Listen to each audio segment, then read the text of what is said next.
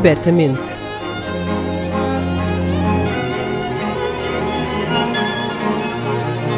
Um podcast da Orquestra Sem Fronteiras. Apresentado por Diogo Costa.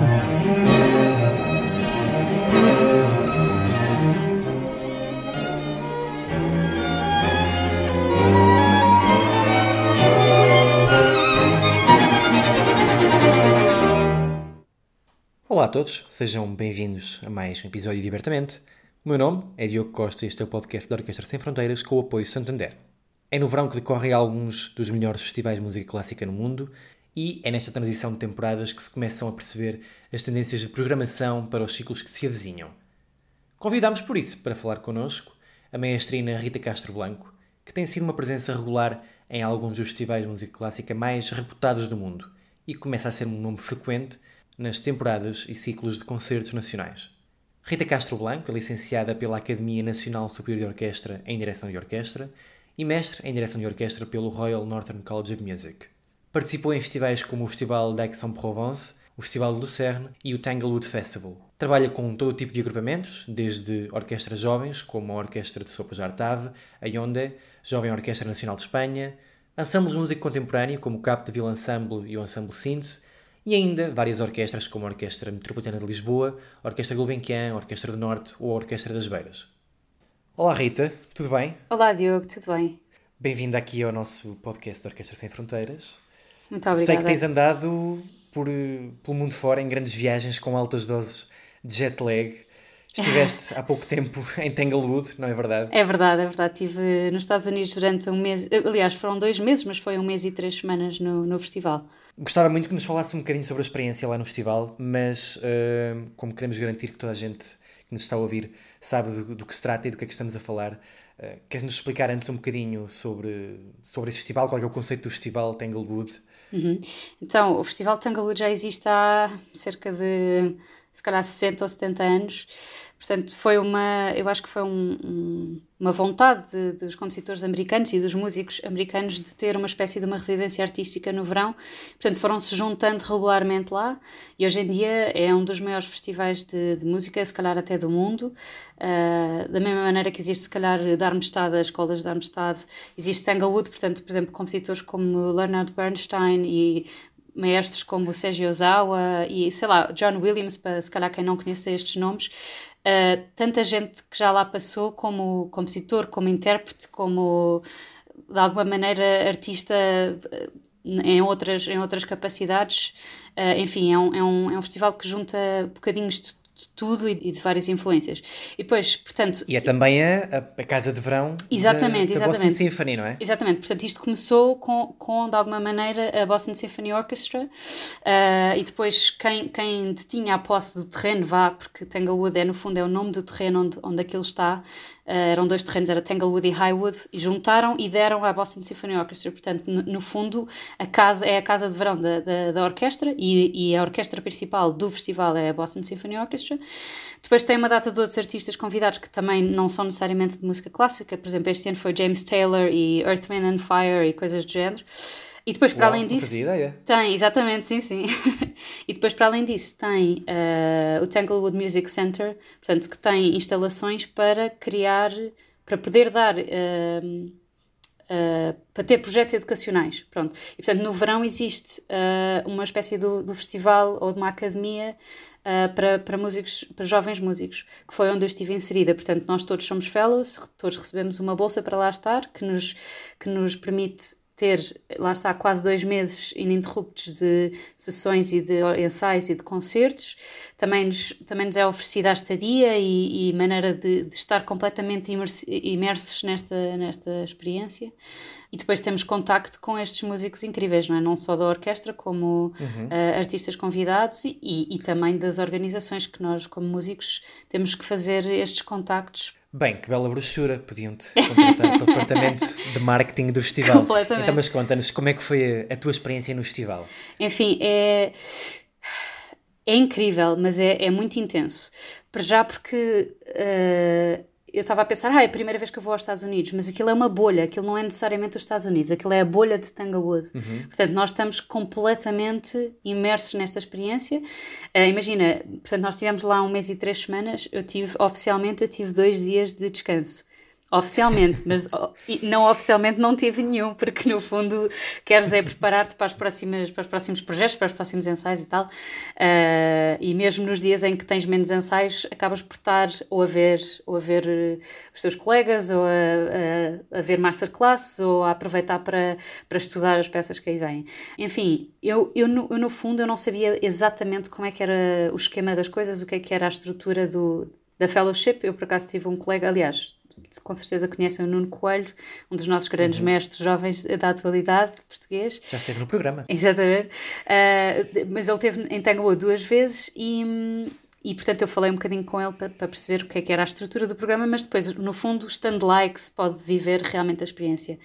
E então, como fellows, o que nós, o que nós temos que fazer é, é no fundo, o que nós fazemos muitas vezes, que é uh, ver os ensaios de tudo, e depois temos os nossos próprios concertos. No fundo, não temos nenhum concerto completo, para, éramos só dois fellows, uh, não temos nenhum concerto completo só para nós os dois, mas temos concertos muito regularmente. Portanto, eu tive cerca de 12 ou 13 peças para dirigir uh, durante o, o, período todo do, do, festival, que parece pouco, mas no fundo não, não é assim tão pouco, porque, porque lá está, temos tanta coisa, tanta outra coisa para fazer que, que, que não existe tempo, não, não há tempo para fazer mais. Claro, e a ideia é aperfeiçoar, não é? Não é exatamente, em, exatamente, exatamente. Em quantidade. Exatamente, e portanto, depois há. Portanto, Existem seis concertos do ciclo da orquestra, mas sendo que nós não temos seis peças de orquestra, eu dirigi três. Uh, mas temos muitos outros concertos de música de câmara. Portanto, que são peças que potencialmente podiam ser tocadas sem, sem maestro, mas que, dado o contexto também de, do pouco tempo de ensaio, não é pouco, mas, mas da intensidade dos ensaios, é mais fácil se tiverem maestro e, e, pronto, e depois há realmente peças muito complexas que só dá para dirigir, uh, tocar com, com maestros, uma das quais é uma das peças que eu vou, que, eu, que vamos eventualmente ouvir mais tarde. Um... Bem, Rita, mas eh, é um dos maiores festivais de música clássica do mundo, é um dos mais reputados. Em que é que tu achas que ele é diferente ou em que é que ele marca a diferença de outros festivais que, que nós tão bem conhecemos? Ou pelo menos, o que é que na tua experiência sentiste como sendo diferente dos festivais que temos, por exemplo, na Europa? Um, eu acho que é mais, eu acho que é mais eclético porque no, no fundo o que eu sinto dos festivais que eu já fui, outros festivais, sei lá, o Festival de Lucerne ou o Festival de Aix-en-Provence, uhum. são muito dedicados a uma coisa. Portanto, eh, eu acho que talvez o Festival de Tanglewood é mais eclético, portanto, temos, temos mais coisas para fazer. Eu dirigi desde Bach a Bartok, a Christopher Trapani, a, a, a, também fiz estreias de peças. Portanto, como vês, é, é em termos da música que se toca, é muito diferente, e lá está, como eu também já referi, há, há outros artistas convidados que nem sequer têm um ponto, não, não, não têm um ponto de ligação com a música clássica, uhum. como os Earth, Wind and Fire, e depois eu acho que uh, o facto de ser um campus, é, é porque é um, imagina, é um, um pedaço de terreno que está 100% dedicado ao festival. Portanto, desde o primeiro pedacinho da relva à, à, árvore que lá está, ao banco que está, foi tudo feito para, para nós podermos usufruir e para podermos estar completamente uhum. imersos naquela experiência. Uh, e depois saber que é uma como é óbvio, se calhar existem festivais mais antigos, mas. Mas este é bem antigo, eu estava aqui a pesquisar enquanto falávamos, eh, já dura desde 1937. Exatamente, era isso, exatamente, exatamente. Portanto, eu, eu disse, disse 60 ou 70 anos, mas até é mais, não é? E saber que por lá passaram, se calhar, os, os nossos ídolos, todos de música, Percebes? É Imagina, quando, quando uma pessoa começa a dirigir, nós às vezes ficamos um bocadinho apaixonados por determinados mestres. Eu acho que não existe, não existe um único mestre que nunca tenha tido o fascínio do Bernstein, por exemplo. E saber uhum. que o Bernstein, desde o, desde o primeiro ano em que ele começou a dirigir, que foi todos os, os anos da sua vida a Tanglewood, é, é completamente inimaginável. E saber que ele foi uma peça central um, de Tanglewood ou Copland ou, ou lá, lá, está, tanta, tanta gente que por lá passou e que deixou a sua marca e que nós agora estamos a poder colher os frutos dessas, dessas marcas que lá foram deixadas é absolutamente incrível. Uh, e, por exemplo, Sentes que eles ainda estimam e que fazem exatamente, esse imaginário. Exatamente, exatamente. E depois, e depois na verdade, eles, eles sei lá, diz-se muito isto sobre outros festivais, mas é agora fazem parte da família dos que aqui estiveram. Mas é verdade, imagina, nós tiramos uma fotografia de grupo, vai ficar, a fotografia vai ficar lá para todo o sempre, para dizer estes foram os fellows de 2022, estas pessoas estiveram aqui a fazer parte deste festival. Uhum. Percebes? É, é, é muito intenso, também emocionalmente. Eh, eu, eu não sou. Sou um bocadinho lamestas às vezes, mas, mas o último concerto foi assim uma, um momento esperado, mas também pesado de alguma maneira. Pensar, ok, isto foi isto que aconteceu e agora estou no último concerto e chegámos a este êxtase final inacreditável, ainda por cima com uma peça inacreditável. Um, não sei, eu acho que se calhar não há tantas masterclass ou tantas coisas técnicas a acontecer, mas a vivência vai ficar para sempre vai ficar até à eternidade e, e fizemos parte deste, deste, deste festival. Olha, e que orgulho para nós saber que faz parte dessa família. Exatamente. Rita, estás no Prémio Jovens Músicos, as Sim. eliminatórias começam uh, daqui a pouco tempo. Uhum. O, que é que, o que é que esperas da competição? Como é que está o panorama de jovens mestres em Portugal? O que é que, o que, é que achas que daí vem? Eu acho que vem, vem daí uh, uma edição muito boa. Para já é, um, é, uma felicidade enorme podermos ter novamente a categoria de direção de orquestra, porque uhum. nestes anos todos que, que, existe o Prémio Jovens Músicos é, é, apenas a segunda vez que existe esta categoria. Um, eu acho que talvez. Quer dizer, eu, eu conheço a maior parte dos candidatos e da primeira edição também, mas realmente acho que cada vez há mais potencial nos nossos jovens e, e, e nos nossos colegas. Uh, eu espero que todos façamos um, um, ótimo trabalho e que isto possa eventualmente uh, inspirar as, as orquestras uh, a apostar no, no, talento português, porque na verdade existem, existem orquestras que, que apostam em nós e aliás a, a prova disso é que eu quando voltei para Portugal durante a pandemia achar que não ia ter trabalho, de repente começo a ter trabalho regular em Portugal e é uma felicidade enorme saber que isso pode ser um, uma realidade para mim. Um, uhum. Mas, mas na verdade, muitas vezes o que acontece é que se calhar são as orquestras mais estabelecidas e maiores que, que, que se aproximam de nós, que é ótimo e é um orgulho e é, é, é realmente muito motivador, mas, mas também, de alguma maneira, precisamos de ter um espaço seguro para começar, eventualmente, usar as orquestras regionais, se calhar um bocadinho mais, uh, uh, menos na, na, na, na berra que, ou que tenham menos visibilidade eventualmente para podermos experimentar, porque no fundo o nosso, o nosso trabalho como maestros é muito público e, portanto, começar com, or com a Orquestra Gulbenkian, por exemplo, ou com uma orquestra uh, metropolitana, pode ser pode ser um passo maior que a perna, não é? uh, graças a Deus eu penso que comigo não, não aconteceu isso, mas eu, eu, espero que isto possa dar visibilidade a muitos dos meus colegas que também estão a começar e que precisam, se calhar, dessa. Não é precisam, mas, mas eh, todos nós vamos beneficiar deste, desta experiência.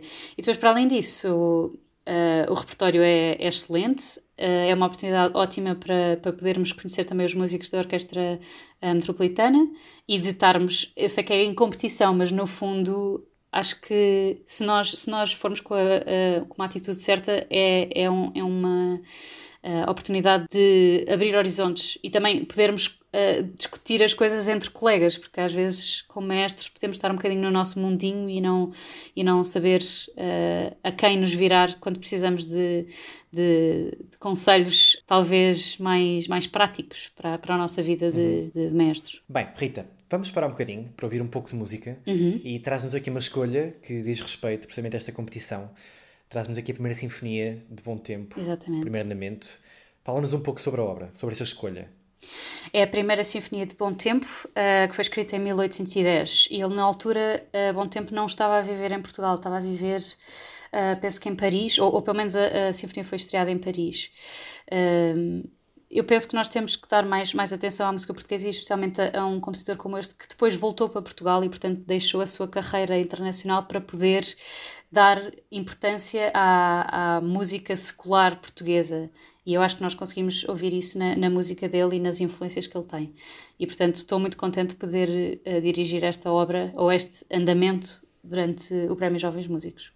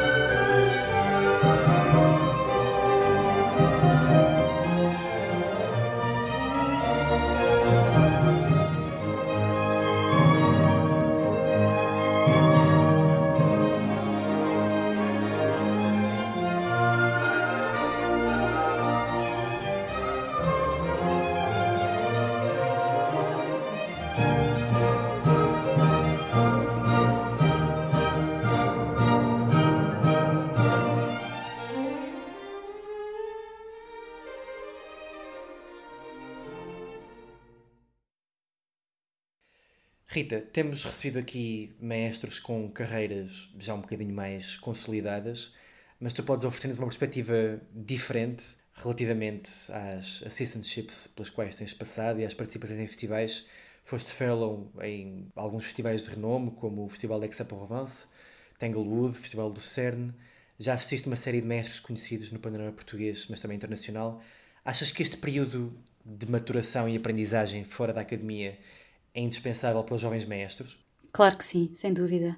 Eu, eu digo sempre isto quando, quando falo com, com pessoas uh, acerca precisamente deste, deste período de transição.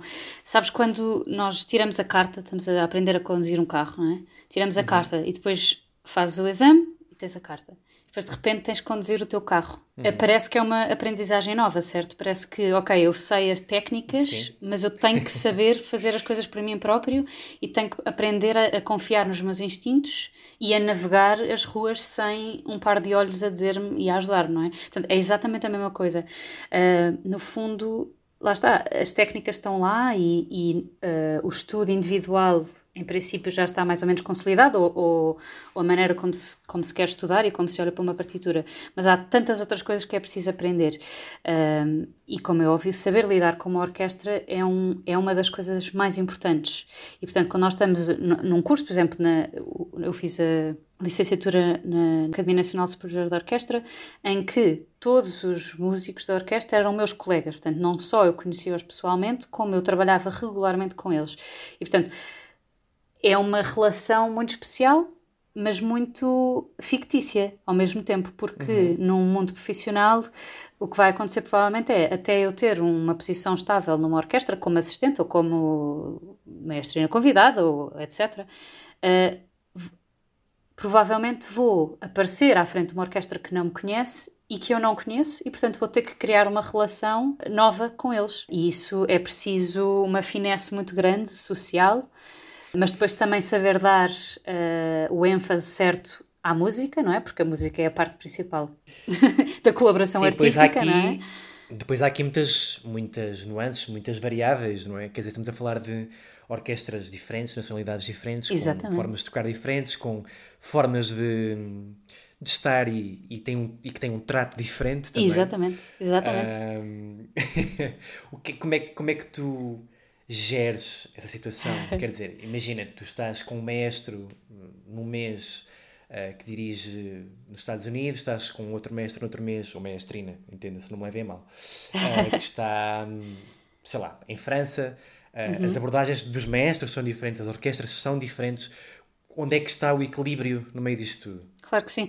Enfim, eu acho que não existe uma resposta, porque uh, nós somos todos humanos e, e, e, temos as nossas personalidades, portanto, uh, lá está. E daí, e daí poder haver uh, colaborações muito muito boas e muito más, não é? Portanto, pode haver um, até um maestro muito bom que chega à frente de uma orquestra que, com a qual não se identifica e pode ser desastroso, pode acontecer perfeitamente. Uhum. Uh, eu acho que. Temos aquele célebre caso do Bernstein com a a BBC. Exatamente. Que está no, está no YouTube. Quem, quem não conhecer, procure. Foi, foi um momento aceso entre ele e o primeiro trompete. Exato, Sim, é, nas o- é o variações Enigma. tro- Exato, é o- é o trio de trompetes, não é? É, mas é isso, é isso mesmo. Eu acho que nós, no fundo, eh, não existe uma fórmula, porque as interações sociais são. eh, quer dizer, há tantos sinais eh, silenciosos, não é? Portanto, não, não, não tem só a ver com eh, o vocabulário que, que se usa ou a maneira como se trata as pessoas, porque, por exemplo, existem orquestras que preferem que se tratem pelos nomes e em vez de dizer, por exemplo, primeiro trompete, eu digo João, por favor, etc. Mas há quem, quem fica ofendido ou quem se sinta eh, invadido por eu usar um primeiro nome sem, sem conhecer pessoalmente. Portanto, lá está, são. Há muitas coisas que nós temos que nos aperceber de forma quase intuitiva Uh, e lá está, e precisamos, se calhar, precisamos de ser muito adaptáveis à situação. Eu acho que temos que ser também uh, verdadeiros a nós próprios e verdadeiros à, à forma que nós somos, e, e é isso que eu tento fazer. Uh, portanto, eu não sou, eu acho que sou uma pessoa bastante tranquila, não sou formal, mas tenho, mas sei navegar essa, essa, essa parte mais Sabes formal. estar, não é? Exatamente, exatamente, é isso mesmo. E depois, como é Mas óbvio. olha, devia haver um briefing, pá, devia haver um briefing da parte da orquestra quando os mestres chegam. Portanto, secretários de orquestra, tomem nota. Isto, isto Não, sai imagina, no teste. muitas vezes o que acontece é quando nós chegamos a uma orquestra, talvez o diretor ou às vezes o maestro principal se estiver eh, presente, ou, ou, por exemplo, lá está, alguém, alguém mais sénior na orquestra apresenta ao maestro e às vezes há a possibilidade de, por exemplo, conhecer o concertino previamente. Isso, por exemplo, acho que é, uma, é, um, é um momento importante porque, no fundo, o concertino acaba por ser o nosso maior aliado em transmitir informações à orquestra. Porque eh, todos nós sabemos, ou, ou, ou quem toca em orquestra bem sabe, que quando há um desastre, quando alguma coisa não está a correr bem, normalmente os olhos viram-se para um concertino eh, à procura de Sim, respostas, certo? Portanto, 59 pares de olhos, olha para o Exatamente, exatamente. E portanto, um maestro que não tenha ah, uma boa relação com o concertino pode não ser muito bem sucedido. E, aliás, pode ser mesmo desastroso. Mas, é- mas é isso, por exemplo, em Portugal, claro que estando no meu país de origem. É muito mais fácil navegar isso porque a linguagem é a mesma, ah, porque lá está, eu consigo perceber se calhar as nuances de, de de onde eu estou, do, do local, eh, se calhar conheço pessoas, se calhar tenho mais confiança porque sinto-me mais em casa, eh, enquanto que, por exemplo, em Inglaterra, ou por exemplo, ah, a diferença entre Inglaterra e, e América, apesar de serem os dois países de língua inglesa, a maneira, que se, a maneira de transmitir as informações é tão diferente, é tão diferente só porque, só pela questão de, por exemplo, os ingleses é preciso ser muito formal e muito apologetic, como eles dizem, portanto, please could we, could we please try this, em vez de let's go from bar seven trumpets less, percebes? Sim, É- os americanos têm essa fama de ser mais pragmáticos, é mais um bocadinho mais, mais... mas depois sim. também mas depois também um bocadinho levianos às vezes por exemplo não é levianos mas mais descomplicados talvez não sei Uhum. Ah, mas lá está isso é, é uma coisa que nós temos que ser muito rápidos a julgar e depois com a experiência também vamos aprendendo não é Já falámos aqui sobre uma série de experiências que tiveste e a verdade é que tu estás constantemente a ser bombardeada por eh, informação e influências e ensinamentos diferentes de todo o lado. Mas gostava de perguntar que, que estilo de direção é que já te vai caracterizando, para onde é que tu estás a caminhar como maestrina, o que é que, o que, é que tu gostas, o que é que tu não gostas, que maestrina é esta que se está a formar à nossa Uhum. frente? eu eu eu no fundo É uma pergunta difícil. É uma pergunta muito difícil. E aliás, quando tu estavas eh, estavas-me a pedir os meus dados biográficos, eu, eu às vezes sinto-me um bocadinho quase com vergonha a pensar: ah, meu Deus, já sou maestrina, já sou, já sou alguém. Enfim, eu- É mas, eu, mas eu no O fundo eu penso. já aparece em cartazes. Exatamente, exatamente. Mas no fundo eu, eu, eu, tento, eu tento ainda considerar-me quase aspirante a, a, a grande música, espero eu.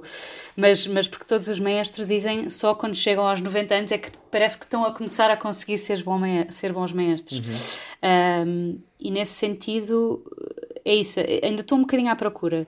Eu acho que sou bastante convidativa no sentido em que eu gosto de ouvir o que me têm para dar primeiro.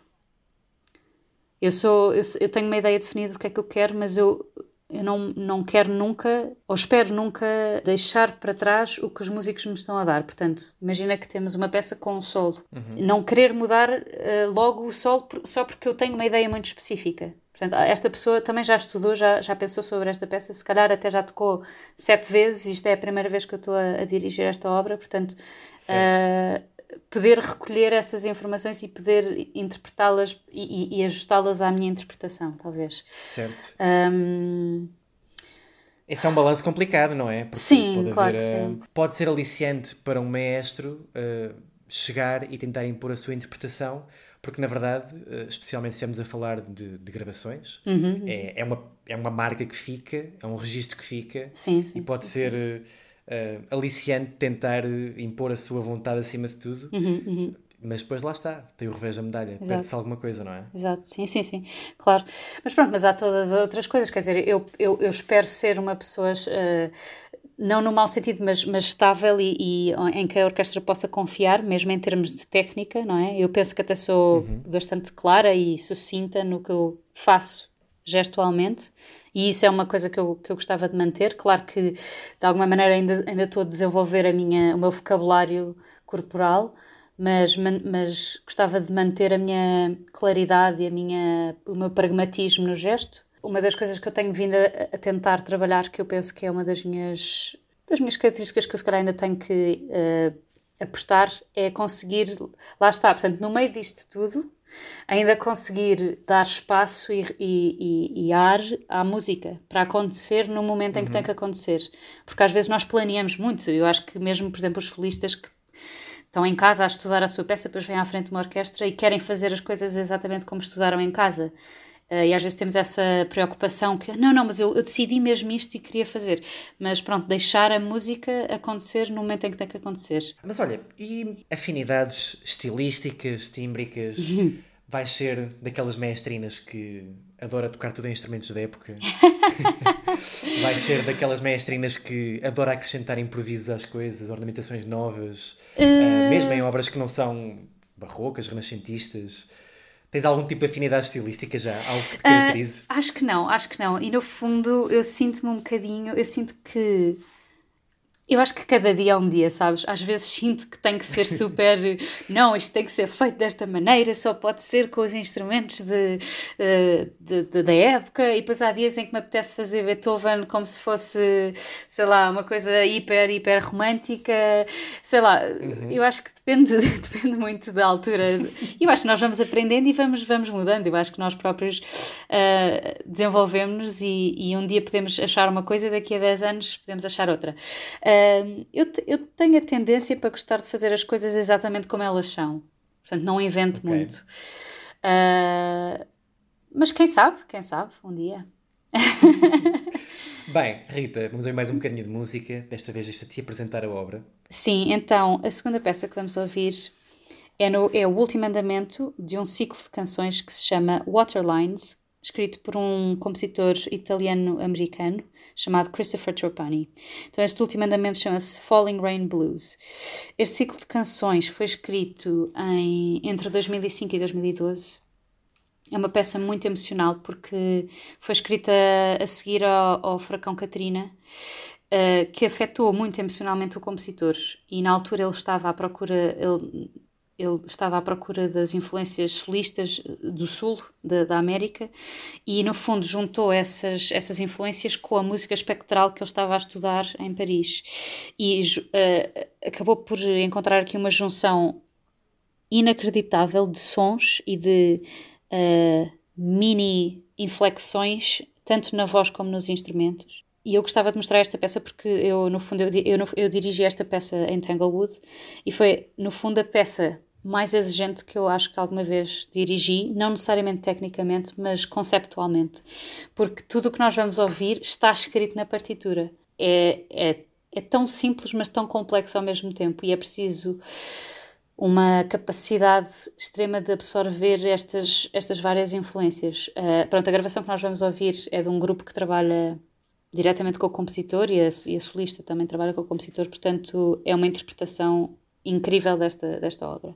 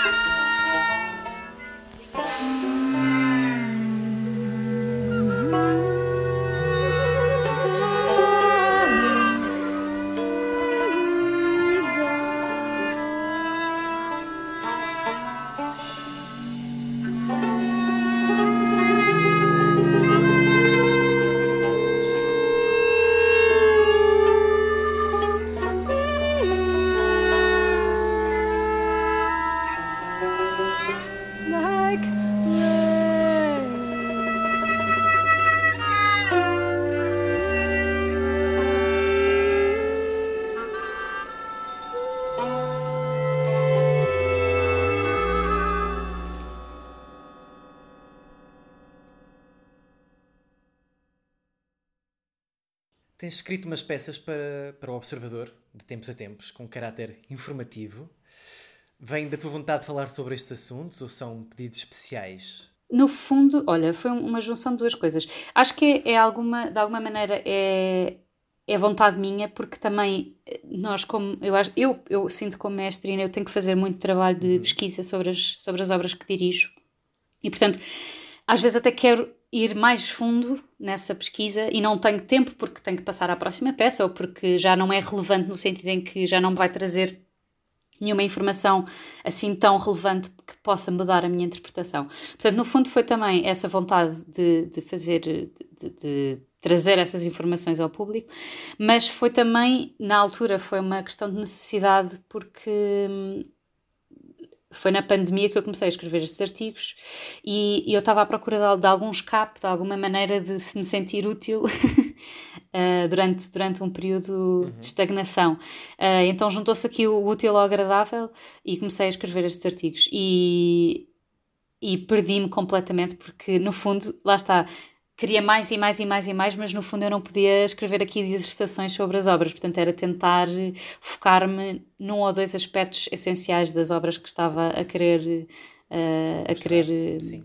discutir e eventualmente também lá está ter um, um discurso que não fosse completamente tecnicista nem analítico, portanto que pudesse ser, ser acolhedor a quem não conhece a obra Sentes em questão. que é? uma maior presença dos artistas nos meios de comunicação tem um efeito positivo na captação de públicos? Ai, claro que sim.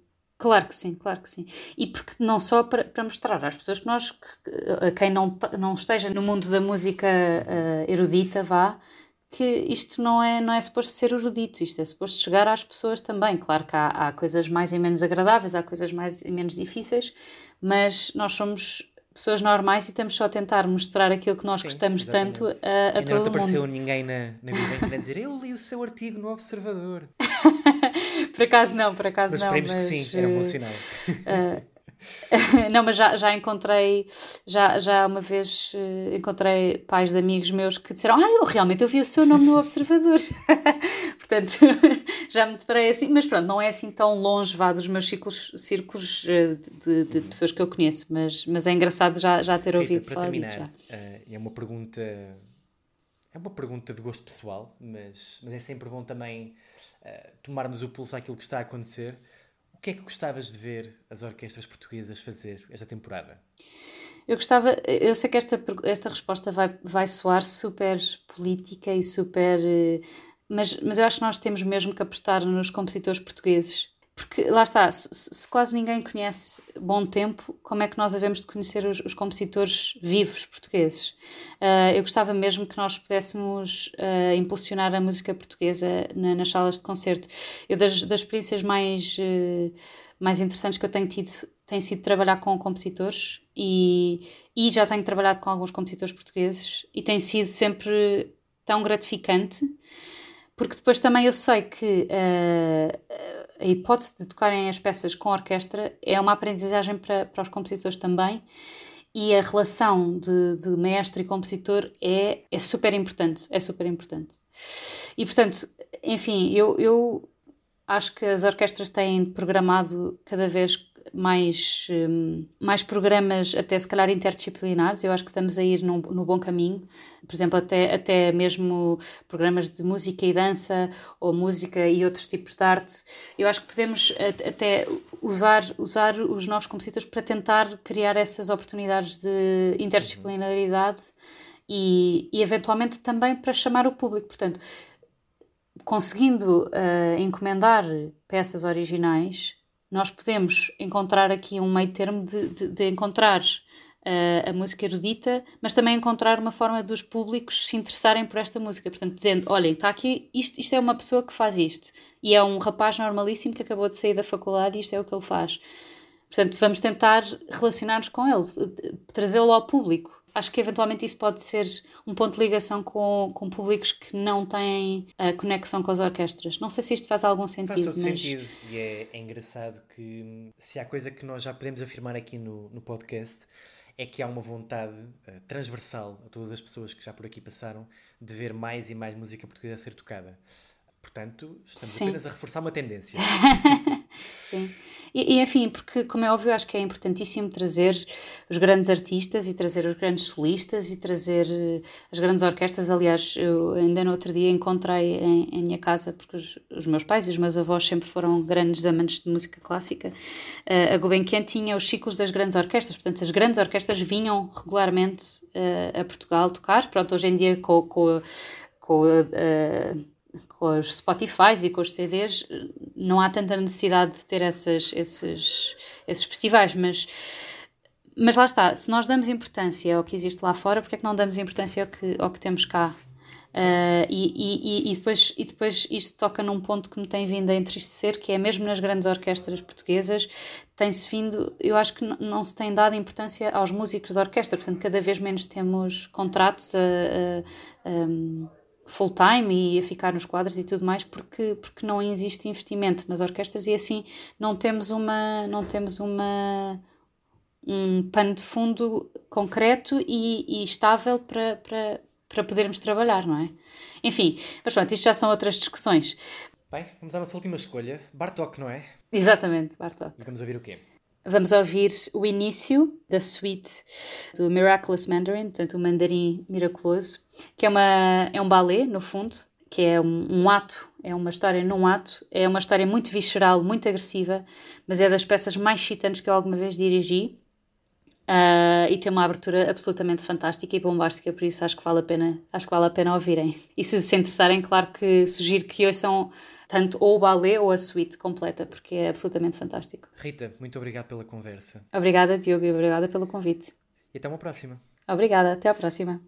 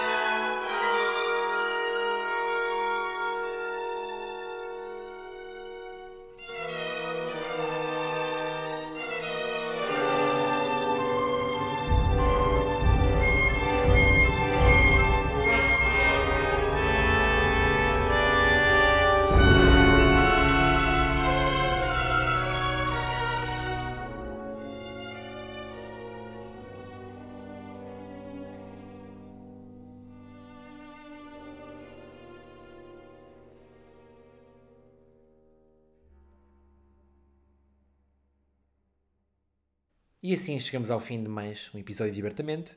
Obrigado a todos os que nos acompanharam. Estamos de volta em setembro. Até lá, passem bem e abertamente.